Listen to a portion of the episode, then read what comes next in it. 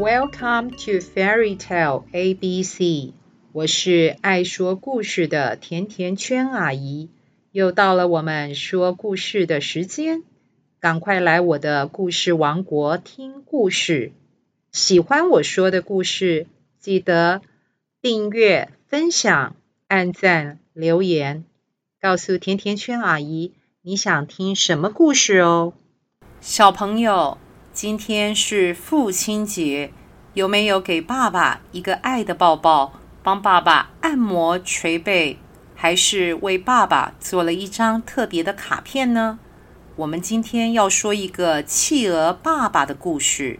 故事开始之前，我们先来看一下今天的故事英文是 Dear Papa, Happy Father's Day。亲爱的爸爸。父亲节快乐！爸爸就像家里的一棵大树，为我们遮风挡雨。爸爸辛苦赚钱养家，陪伴我们成长。今天是属于爸爸的一个特别的日子，赶快跟爸爸说一句：“Dear Papa, Happy Father's Day！” 亲爱的爸爸，父亲节快乐！我们今天的故事要开始喽。哎呦，我的屁股超级宇宙无敌痛呀！虽然小企鹅阿古背后没有长眼睛，但是他也知道能够在冰上摔跤摔得这么夸张的企鹅会是谁呢？果真，阿古一回头就看到自己的爸爸用一个很特殊、奇怪的姿势躺在冰上。我又不小心摔倒了。企鹅爸爸的脸上挤出了一丝难为情的笑容。小企鹅阿古很无奈地往爸爸摔倒的方向走去。爸爸，你就不能走快一点吗？我们已经落后其他的企鹅太多了，你还在这里摔倒。企鹅爸爸很尴尬地说：“你这个孩子。”跟爸爸说话怎么就不能客气一点呢？别忘了你的妈妈出去找食物的三个月当中，可是我这个爸爸把你带大的呢。想当初你在我的脚底下一点一点的长大，爸爸一天一天的用嘴巴喂好吃的鱼给你吃，爸爸什么时候有说过累了吗？小企鹅阿古对着爸爸翻了个白眼，爸爸。你很烦耶！阿古才说完话，就觉得有点后悔了，因为他刚才在企鹅爸爸的脸上看到了一闪而过的悲伤，但是小企鹅阿古的自尊心却让他无法跟爸爸说出“对不起”三个字。这时候，企鹅爸爸好不容易从滑溜的冰上站了起来。好吧，好吧，我们走吧。我会尽量走快一点的。最后是企鹅爸爸打破了两个人的沉默。小企鹅阿古心里想：反正我跟爸爸顶嘴也不是一次两次了，爸爸一定早就习惯了。小企鹅阿古这么想，于是他心里的那一点点内疚感马上就不见了。脚底下的冰块一直发出咯吱咯吱的声音。小企鹅阿古和爸爸与其他企鹅的距离也越来越靠近。企鹅爸爸说：“阿古，走路的时候小心一点。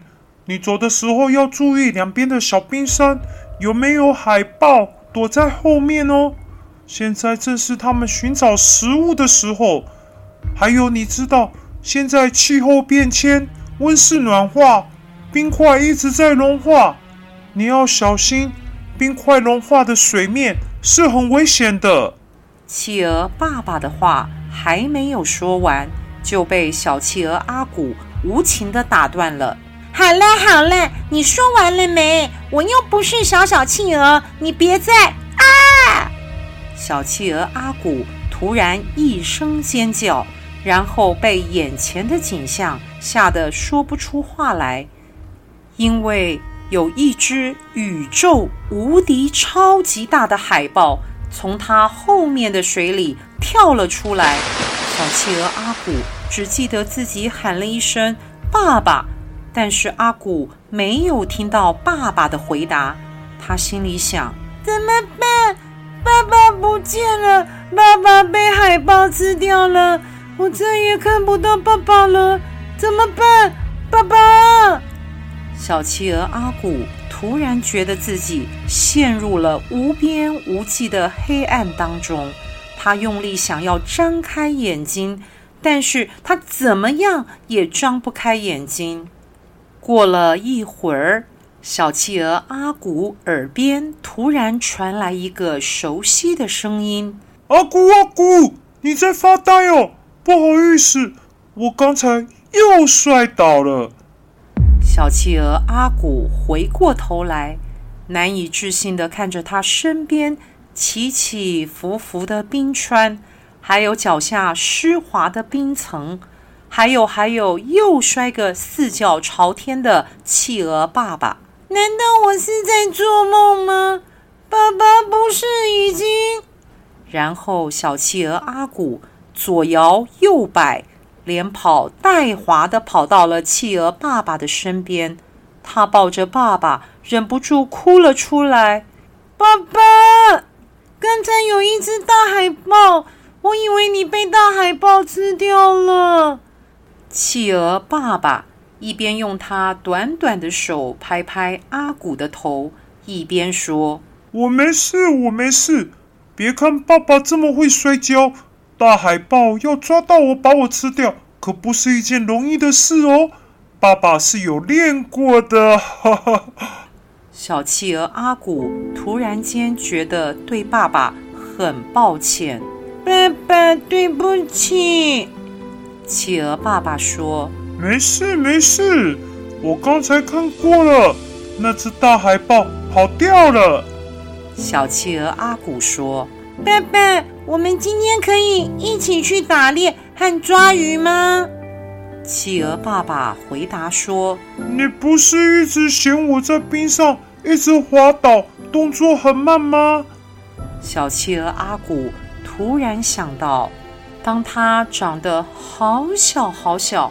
还在换毛的时候，他觉得自己的爸爸就像冰山一样高大，但是却比冰山还要温暖。随着年龄的增长，对于爸爸给他的照顾，阿古觉得越来越习以为常，也觉得理所当然。这时候，企鹅爸爸说话了：“阿古，来来来，从这里滑下去。”就像爸爸一样。于是，企鹅爸爸趴了下来，用自己圆滚滚、大大的肚皮做支撑，咻的一下，企鹅爸爸就从一个冰山的斜坡快快的滑了下来。小企鹅阿古也跟着爸爸用肚子滑了下来。虽然他觉得自己的动作有些好笑。